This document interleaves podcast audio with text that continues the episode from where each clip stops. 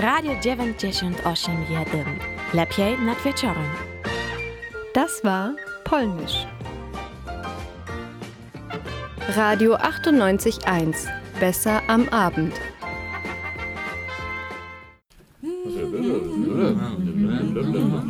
Vera am Abend. Vera am Abend. Vera am Abend. Vera am Abend. Vera am Abend. Vera am Abend. Vera am Abend. Vera am Abend. Vera am Abend. Vera am Abend. Vera am Abend. Vera am Abend.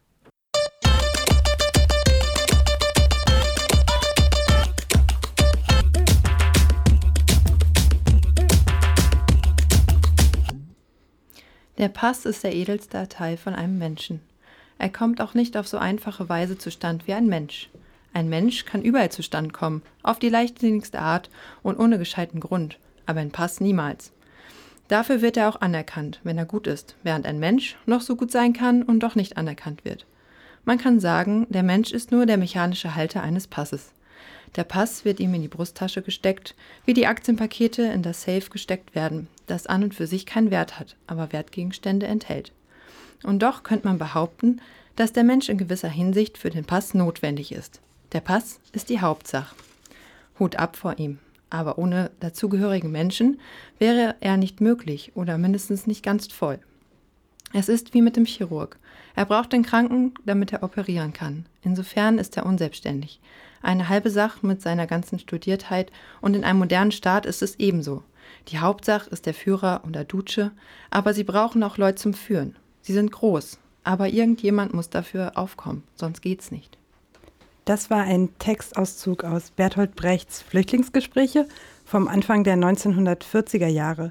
Ein Text also, der fast 80 Jahre alt ist und immer noch aktuell. Damit begrüßen wir euch ganz herzlich bei Vera Verquerradio. Für euch sind heute im Studio Isabel Schulz. Hallo. Verena Kaiser. Hallo. Peter Schulz. Hallo.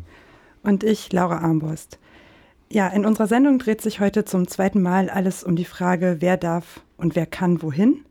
Und dazu haben wir wieder einiges für euch vorbereitet. Wir haben endlich das Interview geführt mit Aaron Scheid von der Kampagne Visavi. Es geht um die Frage, wer ein Visum für die Einreise nach Deutschland bekommt und warum oder warum auch nicht. Und es geht auch um Reisefreiheit, die viele Europäerinnen und Europäer ganz selbstverständlich genießen, zum Beispiel wenn sie Freiwilligendienste im Ausland machen. Und die Frage, wenn wir dann im Ausland reisen, welche Fotos wir auf Reisen machen, was darauf zu sehen ist und was nicht.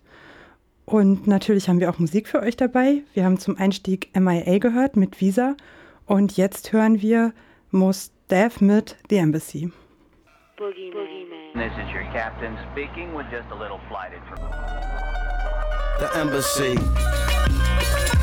Greetings. Fordere ich jetzt mal äh, dich, Laura, heraus zum Mhm. Duell und lege meinen Pass hier, hier in die Mitte und wähle die Kategorie Macht. Dann nehme ich Schutz vor Willkür. Okay, dann haben wir jetzt hier zwei Pässe. Der eine ist Deutschland, der andere ist Haiti. Und das sind natürlich zwei sehr unterschiedliche Reisepässe, mit denen sind verschiedene Dinge möglich. Bei Macht habe ich mit meinem deutschen Reisepass fünf Punkte. Und Laura mit ihrem Reisepass aus Haiti äh, hat null Punkte. Oh Mann, echt, ey, das ist unfair. Also hast du dann gewonnen. Ganz klar das Duell gewonnen und ich habe jetzt beide Reisepässe hier bei mir. Was, Also- was hast du da für einen Pass? Ich habe den dänischen Pass, Mhm. Reisepass, und ich habe viereinhalb Punkte bei Macht. Und bei Auslandsvertretung vier. Okay, Und du? damit gewinne ich knapp. Ähm, Aber- hier habe ich jetzt insgesamt null Punkte. Also Visa-Bewilligungsquote und Null Punkte. Schutz vor Willkür. Und Schutz vor Willkür hast du wie viel? Null. Ach so. also beides null. null. Ich mal hier schön einsacke, dass Okay, ich dahin ja, zurückkehren werde. Sondern hast du ja Glück mit deinem Österreich österreichischen ist Pass, so ey. fies gewesen, hat alle Grenzen dicht gemacht und damit äh, habe ich jetzt kann ich jetzt diese vier Pässe behalten. Sie gehen nicht an Sophie. Genau, und damit sind wir am Ende des Spiels und ich habe trotzdem die meisten Reisepässe Echt? auf der Ich Hand zähle im noch Vergleich mal. zu dir. 1, 2, 3, 4, 5, 6, 7, 8, 9. Ja, ich habe sechs und Peter hat. Das äh, ist Verschlusssache. Wir haben im Studio Reisepassquartett gespielt und ziemlich schnell gemerkt, dass wir in den Bereichen Macht, Visabewilligungsquote, Verwaltungskomfort, Auslandsvertretungen und Schutz vor Willkür mit einigen Pässen viel mehr Gewinnchancen hatten als mit anderen. Im richtigen Leben ist das nicht anders. Mit meinem deutschen Reisepass reise ich visafrei in 177 Länder weltweit. Nach Deutschland einreisen ist hingegen für viele mit sehr vielen Hürden verbunden. Wir sprechen jetzt mit Aaron Scheidt, der sich bei der Kampagne Vis-à-vis gegen diskriminierende Visaverfahren einsetzt. Hallo Aaron. Kannst Hallo. du zum Einstieg kurz erklären, was Vis-à-vis ist und was ihr da macht? Vis-à-vis ist zunächst mal eine Gemeinschaftsaktion aus verschiedenen Akteuren, die sich eben zusammengetan haben, um Veränderungen in der deutschen und europäischen Visavergabepraxis zu fordern. Und dazu wurde ein Positionspapier erarbeitet, wo nochmal genau beschrieben wird, ähm, welche Forderungen wir an die Bundesregierung, aber auch an das EU-Parlament und an ähm, die Akteure in der EU eben stellen, damit sich diese, dieses Wiedervergabesystem, so wie es momentan praktiziert wird, transparenter und fairer gestaltet wird. Wie seid ihr dazu gekommen, euch gerade für dieses Thema, also für das Thema Visafreiheit und gegen diskriminierende Visaverfahren zu engagieren? Die Kampagne ist entstanden aus einem anderen Verein heraus, der Freiwilligendienste organisiert von Süd nach Nord. Und da ist dann eben aufgefallen, wie problematisch es häufig ist, ein Visum für Menschen aus dem globalen Süden zu bekommen, die ähm, gewisse Voraussetzungen nicht erfüllen, die eine Botschaft gerne hätte. Ja, dazu gehören Geld, Immobilienbesitz, eben die, also diese finanzielle Sicherheit im Hintergrund zu haben, äh, familiäre Verwurzelung, also am besten ein großes Familienumfeld in der Heimat, ähm, wo man gut aufgehoben ist, Mhm. Studienplatz, ein Arbeitsplatz, solche Dinge. Und wenn die eben nicht gegeben sind, dann ist es sehr, sehr schwierig für Menschen, ein Visum überhaupt zu bekommen.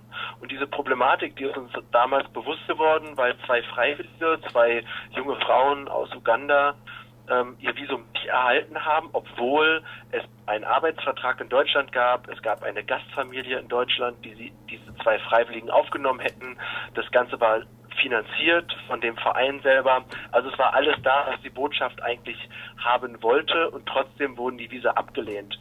Und daraufhin haben wir gesagt, eben, es kann nicht sein, ähm, dass wir hier auch als Verein äh, so hilflos sind und nichts dagegen machen können und ja, das, aus, vor diesem Hintergrund ist eben dann die Kampagne entstanden und es haben sich sehr schnell eben andere Institutionen und Menschen dazu gefunden, die gesagt haben, wir wollen daran arbeiten und eben konkrete Vorschläge erarbeiten, wie ähm, ein faires und transparentes Visavergabesystem aussehen kann. Was sind das für konkrete Vorschläge und Forderungen, die ihr da jetzt stellt? Eben, also das eine ist die Abschaffung der fehlenden Rückkehrbereitschaft. Das ist eigentlich unser Kernargument, ähm, weil sich eben daran ähm, die Willkür in der Visavergabepraxis manifestiert. Ähm, dieser Mechanismus funktioniert so, dass eine Behörde, in dem Fall die Botschaft, einem Menschen vorwerfen darf, dass er nach Ablauf des Visums nicht mehr rückkehrbereit ist. Und das ist aber eben nur eine Vermutung, ein Vorwurf, der kann nicht belegt werden. Und die antragstellende Person, die kann das eben auch wiederum nicht widerlegen, weil sie ja nicht beweisen kann, dass sie nach Ablauf des Visums wieder zurückkehren wird. Also ne, hier wird quasi den Menschen, den AntragstellerInnen ein Strick gedreht, ähm, aus dem sie nicht mehr herauskommen. Und dieser Mechanismus, ähm, den greifen wir sehr stark an, weil, ähm, ja, weil er nicht objektiv bewertbar ist, sondern am Ende von einer Entscheidung abhängt, eine Person in einer Botschaft tritt, die nicht angefochten werden kann. Und dann gibt es eben noch weitere Forderungen, die wir stellen. Das sind dann eher, eher kleinere, eher kleinere Forderungen. Aber zum Beispiel, was momentan ein sehr starkes Problem ist, ist der Familiennachzug. Menschen, die ähm, nach Deutschland kommen, egal ob sie jetzt über irgendwelche Fluchtrouten machen oder hierher reisen, die haben eigentlich immer das Recht darauf, ihren Ehegatten nachziehen zu Ja. lassen. Und das wird massiv verschwert durch momentan die Bundesregierung, ähm, die eben zum Beispiel jetzt im, im Fall von Geflüchteten sagt, Menschen, die nur einen subsidiären Schutz genießen, haben nicht das Recht auf Familiennachzug.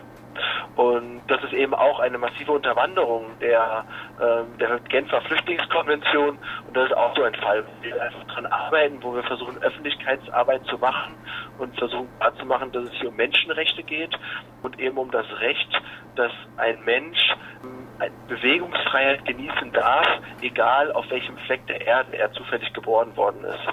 Wie sieht eure Kampagnenarbeit dann konkret aus? Was macht ihr dann konkret? Wir versuchen viel Öffentlichkeitsarbeit zu machen und eben diese Diskriminierung und dieser, ähm, diese Asymmetrie in der Visavergabepraxis, so wie sie momentan da ist, ähm, sichtbar zu machen. Das ist unser Hauptfokus, dieses Sichtbarmachen, das in die Gesellschaft reinzutragen. Denn wir hier in Deutschland mit einem deutschen Reisepass können in 177 Länder der Welt visafrei reisen. Es ist häufig den Menschen in Deutschland gar nicht klar, wie viele Privilegien wir mit unserem Reisepass eigentlich besitzen. Und das versuchen wir aufzuklären, ja, um Ja. da einen Reflexionsprozess zu starten bei den Menschen. Und äh, da verwenden wir verschiedene Methoden. Wir machen viel Bildungsarbeit, das heißt, wir gehen in Schulen, wir gehen auf Seminare und geben Workshops zu dem Thema.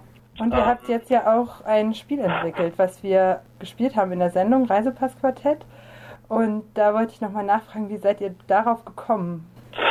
Ja, genau, das Reizpassquartett ist ähm, eine weitere Aktion, ähm, die wir jetzt gerade gestartet haben. Uns erreichen immer wieder Nachrichten von Menschen, die uns beschreiben, wie wie so der Prozess in der Botschaft abläuft, wie sie das wahrnehmen. Also Menschen, die einen Antrag auf ein Visum stellen.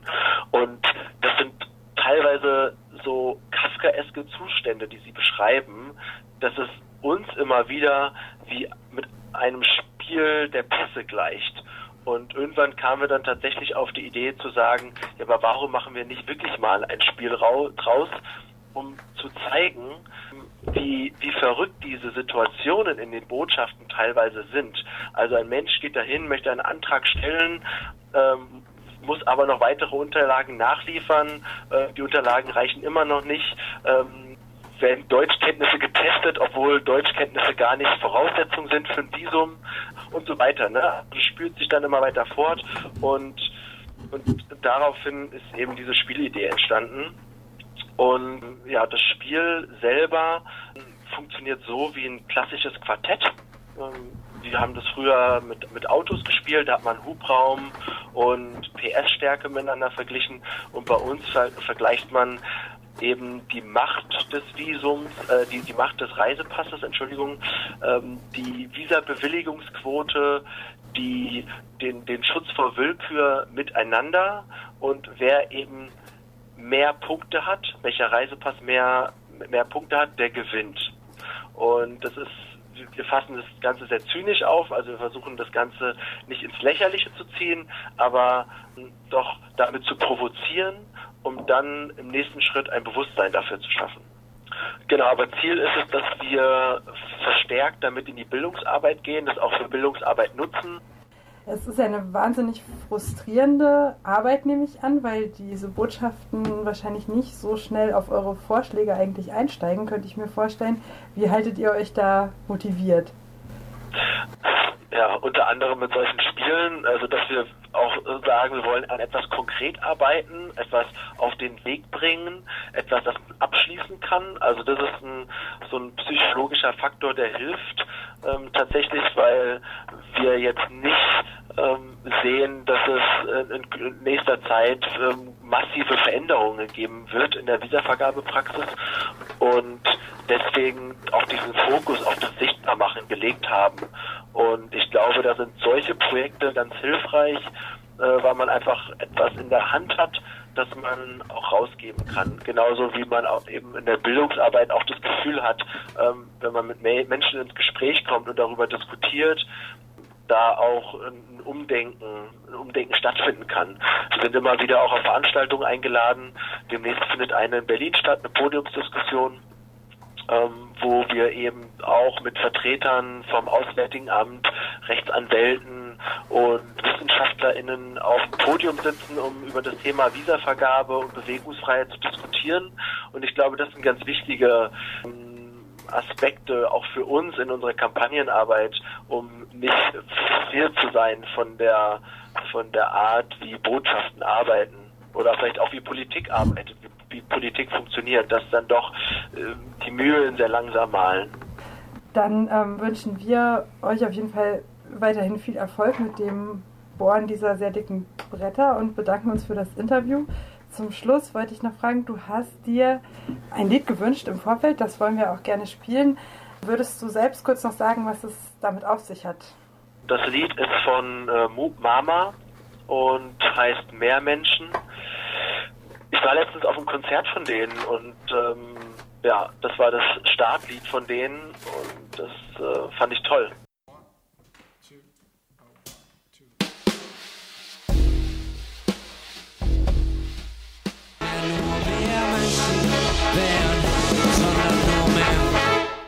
Menschen. Moop Mama mit mehr Menschen. Aaron Scheid von der Kampagne Vis-a-vis hat uns übrigens noch gesagt im Interview, dass sich die Gruppe über Rückmeldungen zum Reisepassquartett freuen würde und auch über Unterstützung bei der Erstellung von Bildungsmaterialien zu Visafreiheit. Wenn ihr also Interesse habt, da mitzuarbeiten, dann äh, könnt ihr euch melden und ihr findet die Kampagne im Internet oder ihr meldet euch einfach bei uns und wir leiten das dann weiter. Und uns erreicht ihr unter der E-Mail-Adresse info at bildung-verquer.de. Ja, und dass ein deutscher Reisepass ähm, viele Türen öffnen kann, das haben wir auch schon gerade in dem Rückblick ähm, zum Reisepassquartett gehört. Vor allem lässt er uns als Deutsche einfach ziemlich einfach zahlreiche Grenzen passieren, auch für eine spezielle Form des Reisens, die sich in den letzten Jahren zu einem wachsenden Business entwickelt hat, dem Volontarismus. Und dazu hören wir jetzt einen Beitrag von Sophie.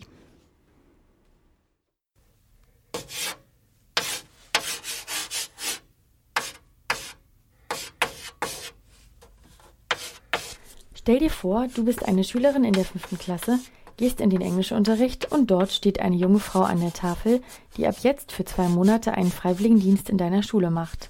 Sie kommt aus dem Ausland, hat selbst gerade erst die Schule abgeschlossen und soll den Englischunterricht in deiner Klasse übernehmen. Leider ist sie schwer zu verstehen, denn sie hat einen starken Akzent und eine pädagogische Ausbildung hat sie wohl auch nicht. Klingt das komisch? In vielen Ländern des globalen Südens erleben das einige Schülerinnen. Der Grund ist die wachsende internationale wirtschaftliche Branche des sogenannten Volontarismus oder auch freiwilligen Tourismus. Zahlreiche private Agenturen, also kommerzielle Anbieter, vermitteln Kurzzeit-Freiwilligendienste unter dem Motto Reisen und Helfen im Ausland.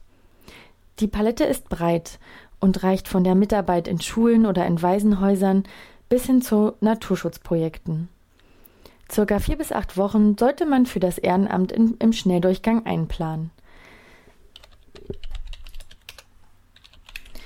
Bei meiner Recherche im Internet habe ich den Eindruck, dass die Freiwilligendienste mit einer Mischung von Abenteuer, Exotik und Sinnstiftung beworben werden.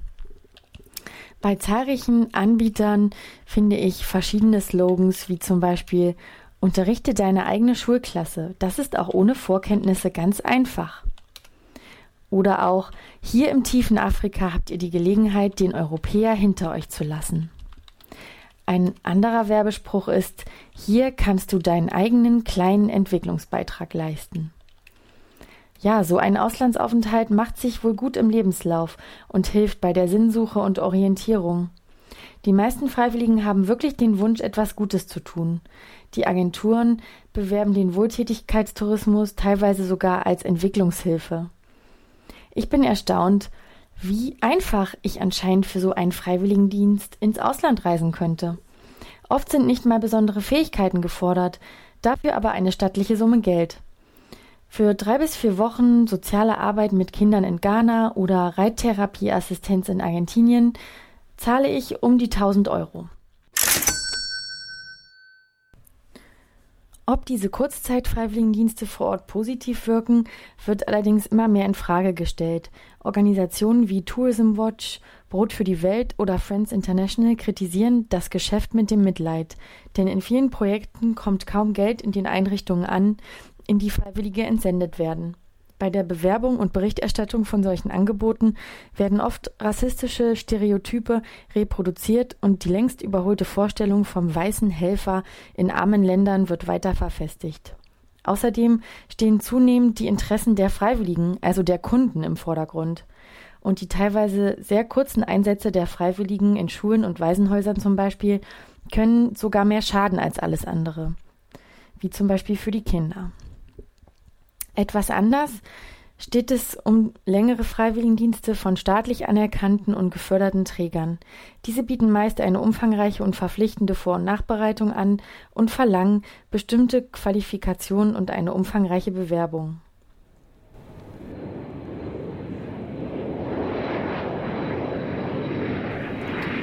Egal welche Art des Freiwilligendienstes, die Nachfrage ist steigend.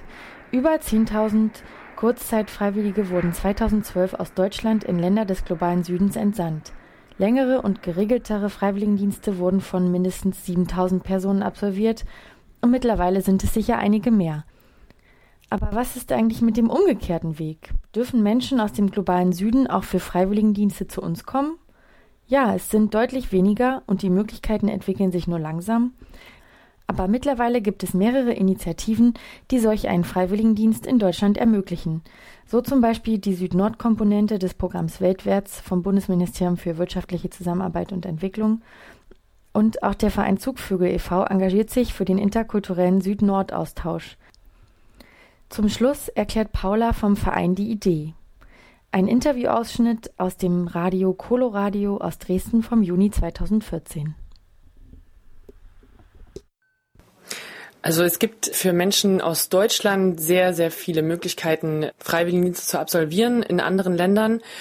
Umgekehrt ist die Möglichkeit so ungefähr gar nicht oder nur sehr, sehr erschwert vorhanden. Und wir sind ein inzwischen relativ großer Verein von ganz vielen jungen Menschen, die gegen diese Ungerechtigkeit vorgehen wollen und das auch bereits sehr erfolgreich tun. Und eben diese gängige Praxis mal umdrehen und Freiwilligendienste in Deutschland für Menschen aus momentan eben Ecuador, Nepal und Ruanda organisieren und zeigen, dass Freiwilligendienst nicht nur von Deutschland in die Welt sozusagen geht, sondern andersrum genauso seinen Zweck erfüllt. One, two, three,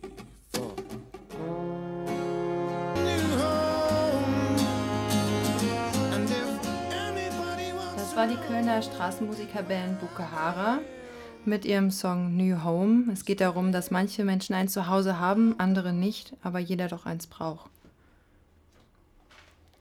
Und, und nochmal zu dem Freiwilligendienst und dem Volontariat und dem Voluntarismus. Ähm, es gibt dazu einen spannenden Film. Und zwar, wie Deutsche im Ausland wahrgenommen werden, zeigte eindrucksvoll 2014 der Dokumentarfilm Blickwechsel. Ähm, es gibt dort Sichtweisen auf deutsche Freiwillige in Südafrika, Ghana und Gambia. Weitere Infos zum Film gibt es unter www.blickwechsel-film.de, wo man sich auch die DVD bestellen kann. Und jetzt gehen wir weiter, wenn wir schon mal mit dem Volontariat in so einem spannenden Land sind können wir Fotos machen. Jetzt hören wir von Verena einen Beitrag über Fotografieren auf Reisen. Das haben wir wahrscheinlich alle schon zu Genüge getan. Der Tourist mit der dicken Kamera um den Hals, der alles und jede und jeden ablichtet, den haben wir auch alle schon mal gesehen und vielleicht haben wir auch selbst schon mal beim Durchsehen unserer Urlaubsfotos gedacht, dass wir selbst lieber ungern in so einer Situation, wie wir sie uns da anschauen, abgelichtet sein wollen würden. Das Thema Fotografieren im Ausland, und hier zählen wir vor allem auf das außereuropäische Ausland ab, ist natürlich sehr vielschichtig und diskussionswürdig. Wir hören im Beitrag ein paar Anregungen, inwiefern und warum es sich lohnt, vor dem Abdrücken innezuhalten und ein paar Fragen zu beantworten, wenn wir mit unserer Kamera auf Reisen sind. Hast du auch viele Fotos gemacht? Anregungen für bedachtes Fotografieren auf Reisen. Ein Beitrag mit Inhalten aus der Broschüre mit kolonialen Grüßen, Berichte und Erzählungen von Auslandsaufenthalten rassismuskritisch betrachtet von Glokal e.V.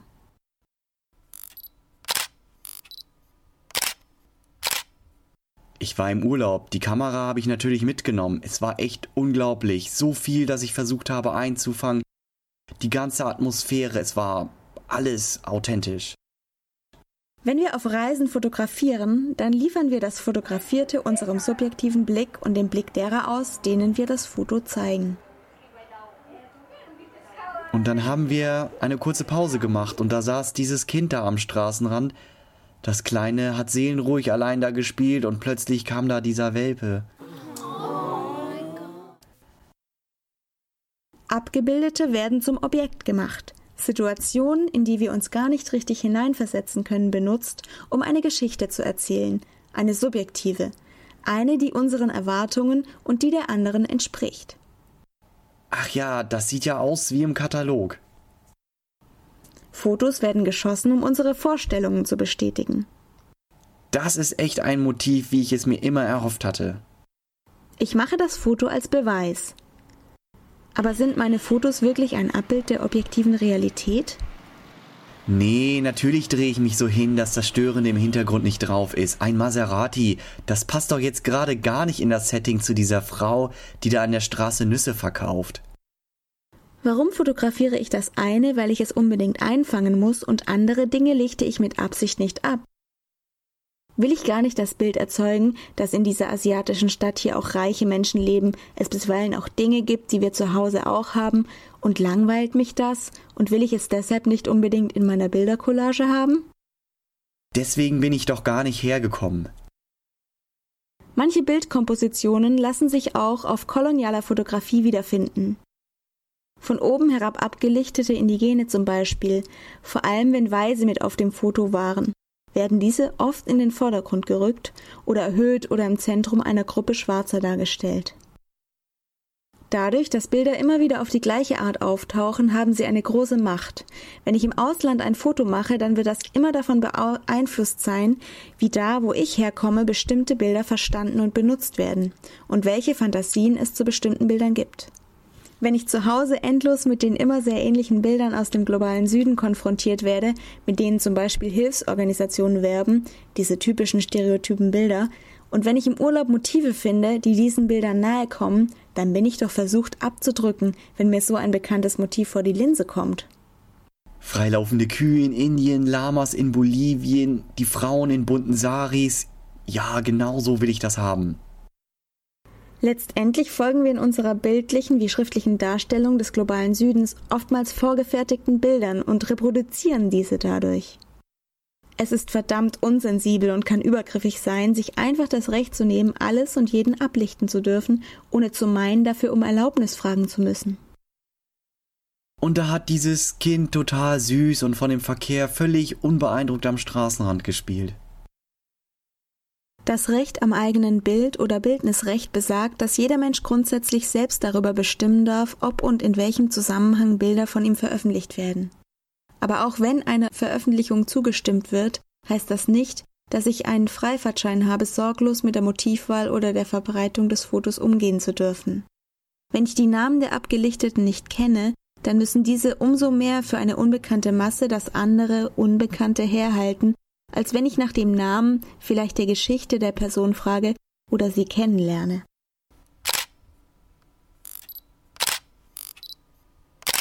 Die Checkliste.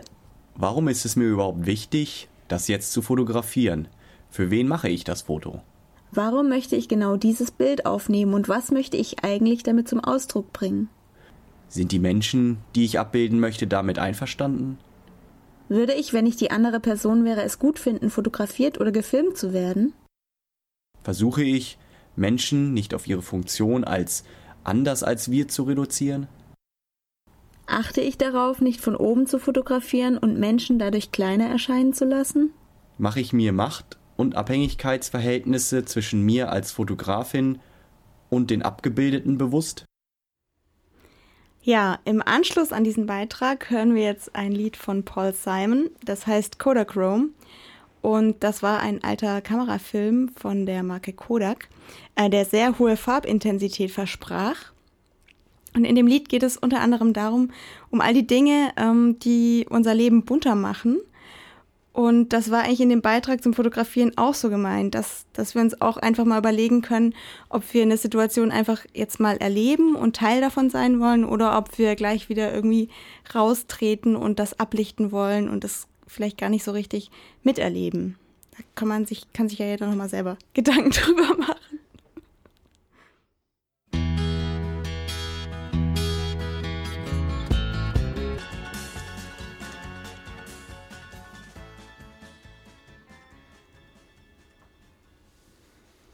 Ja, und Aaron Scheid von Visavi hat uns äh, noch eine Internetadresse mitgegeben, auf der wir mal ein bisschen rumschnökern sollen, wenn es uns interessiert. Die heißt ähm, visaexperiences.org. Dort findet man Geschichten von Menschen, die wahrscheinlich eher negative, vielleicht auch positive Erfahrungen mit äh, Visabeschaffung oder Einreise und Ausreise ähm, gemacht haben. Und davon hören wir jetzt eine, so eine Geschichte, eine Experience. Sehr geehrte Damen und Herren, mein Ehemann Alessia Antonio und ich haben uns im August 2010 in der Dominikanischen Republik am Bavaro-Strand kennengelernt. Schnell hat sich aus dieser Freundschaft eine tiefgründige Liebe ähm, entwickelt. Da ich im Hotelgewerbe tätig bin, hatte ich mich dazu entschieden, ganz in die Dominikanische Republik zu ziehen. Außerdem wollte ich meinen Ehemann näher kennenlernen. So zog ich im März 2011 nach Bavaro und wir haben zusammengelebt. Ich habe sein Land und seine Familie kennengelernt und wir haben am 11. September 2012 in Higué geheiratet. Da meine Aufenthaltserlaubnis im März 2013 abgelaufen war und die Verlängerung sehr teuer ist und ich auch keine Zukunft in der Dominikanischen Republik für uns gesehen habe, bin ich wieder nach Deutschland zurückgegangen. Ich war der Meinung, dass es einfach sein wird, meinen Ehemann nach Deutschland zu holen, da ich ja schon mit ihm gelebt habe. Doch leider wurde ich eines Besseren belehrt. Hierzu kommt noch, dass ich von meiner Familie keinerlei Unterstützung erhalte. Ich bin ohne Wohnung und ohne Arbeit im März 2013 in Frankfurt angekommen. Ich durfte bei meinem Bruder in Berlin wohnen, jedoch nicht für lange. Es ist für mich immer noch sehr schwer, eine Arbeit in Deutschland zu finden. Ich habe viele Bewerbungen geschrieben und nur Absagen erhalten. Ich weiß nicht, woran es liegt. Aufgrund meines ausländischen Namen, meines Alters oder meiner Situation mein Ehemann hat im April einen Antrag auf Ehegattennachzug gestellt und ich benötigte erstmal eine Wohnung von mindestens 50 Quadratmetern. Die habe ich jetzt. Das Visum wurde abgelehnt aufgrund dessen, dass mein Ehemann kein Deutsch spricht. Ich habe ihm Bücher mit einem Bekannten gesendet und auch als ich dort war, habe ich versucht, ihm Deutsch beizubringen. Ich bin jedoch keine Lehrerin und uns fehlte auch die Zeit, denn wir waren beide berufstätig. Mein Ehemann kann nicht den Kurs der Botschaft in Santo Domingo besuchen, weil er erstens sehr teuer ist, Zweitens, er keine Verwandten in Santo Domingo hat, wo er übernachten könnte. Und drittens bekäme er nicht neun Wochen Urlaub, um den Test zu machen. Wir haben mit einem Anwalt aus Berlin Beschwerde eingereicht und die Richterin des Verwaltungsgerichtes will nun den Fall Dogan abwarten und hat uns auch Prozesskostenhilfe bewilligt. Meine psychische Belastung ist enorm, denn die vielen Absagen belasten mich sehr. Mein Vater unterstützt mich in keinster Weise. Er zieht mich sogar noch vor Gericht, dass ich auf Unterhaltsleistung aus einem Titel verzichten soll. Meine Mutter ist nicht damit einverstanden, dass ich mit einem Ausländer verheiratet bin und unterstützt mich deshalb auch nicht. Das Verwaltungsgericht hat die Klage abgewiesen und das Auswärtige Amt hat uns als Ausgleich angeboten, dass mein Ehemann den Kurs im Ausland machen soll. Er muss den Test aber noch nicht einmal bestehen und dann dürfte er kommen. Wir haben uns auf diesen absurden Vergleich nicht eingelassen und haben die Klage zum Bundesverwaltungsgericht gebracht. Dieses hat die Klage ebenfalls abgewiesen. Danach haben wir vor dem Bundesverfassungsgericht Beschwerde eingereicht, die auch abgewiesen wurde. Nun haben wir vor dem Europäischen Gerichtshof für Menschenrechte Beschwerde eingereicht und warten auf dessen Antwort. Ein Besuchsvisum zur Familiengründung und zum gemeinsamen Feiern des Weihnachtsfestes 2016 wurde mit der Begründung abgelehnt, dass die Chancen, dass mein Ehemann nach dem Besuchsvisum nicht wieder in sein Heimatland zurückkehren würde, gering sind. Nach all diesen Niederlagen habe ich mich nun dazu entschieden, ins Ausland zu ziehen. Dazu habe ich mich nun als Wahlflüsterin 2016 in der Dominikanischen Republik beworben. Ich habe auch schon daran gedacht, unsere Geschichte öffentlich zu machen und einige Fernsehsender angeschrieben, jedoch besteht kein Interesse. Die Marketingleitung von der Fluggesellschaft Condor habe ich auch angeschrieben bezüglich einer Marketingmaßnahme mit unserer Erfahrung. Es bestand zwar Interesse, aber die Kosten und Planung wären zu umfangreich. Ich würde mich freuen, wenn endlich Gerechtigkeit in dieser Sache herrschen würde. Für uns persönlich wünsche ich mir einen gesicherten Arbeitsplatz im Ausland, sodass mein Ehemann und ich endlich wieder vereint sind, nach nunmehr als zweieinhalb Jahren ungewollter Trennung. Von ganzem Herzen dankend, Joanna. Ja, wir hatten eine Erfahrungsgeschichte von der Seite visaexperience.org. Und wer sich in einer ähnlichen Situation befindet oder Kontakt aufnehmen möchte, kann dies dort gerne tun. Wir hören als nächstes einen, einen Song von, ähm, von Stu Larsen, einem Australier mit ähm, Natsuki Kurai. Ähm, das Lied heißt Train.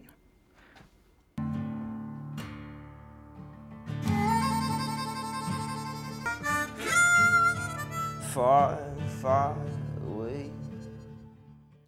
Ja, jetzt, wo der Zug so langsam abfährt, fahren auch wir ab und äh, bedanken uns fürs Zuhören.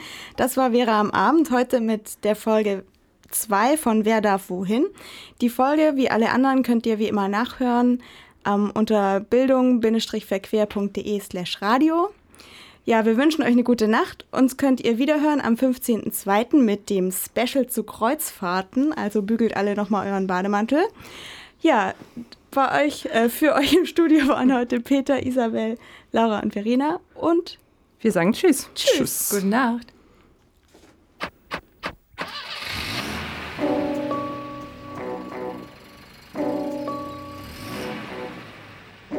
Hey, yo, yo, yo.